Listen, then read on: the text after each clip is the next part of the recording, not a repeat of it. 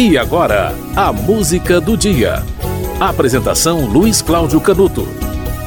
Hoje é aniversário da morte do arcebispo emérito de Olinda e Recife, Dom Helder Câmara, um dos fundadores da CNBB, Conferência Nacional dos Bispos do Brasil, conhecido por defender os direitos humanos na ditadura militar. No momento mais crítico, estava lá Dom Helder Câmara, fazendo frente, enfrentando a ditadura no Brasil. Ele foi indicado ao Prêmio Nobel da Paz, aliás, foi o brasileiro mais vezes indicado, quatro vezes, ao Prêmio Nobel da Paz, pelo combate à ditadura e à tortura. Olha, em 70, o presidente da República era Emílio Médici, e ele deu instruções ao embaixador brasileiro na Noruega para impedir que o Prêmio Nobel da Paz fosse dado a Dom Helder Câmara. Houve uma campanha é, do regime militar contra a concessão desse prêmio.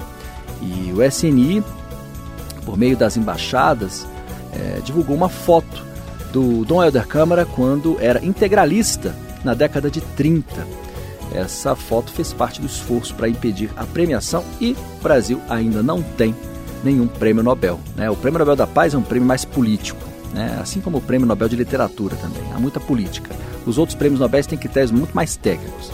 E o Prêmio Nobel da Paz, então, é muito mais. Então, esses envolvimentos é, do governo para impedir a concessão de um prêmio acabam influenciando é, bastante né, a decisão tomada pela academia. Você vai ouvir agora, no aniversário da morte do arcebispo de Olinda Recife, Dom Helder Câmara, uma música feita por Alceu Valença. Essa música foi gravada por Alceu Valença em 1990. A música se chama Ateu Comovido.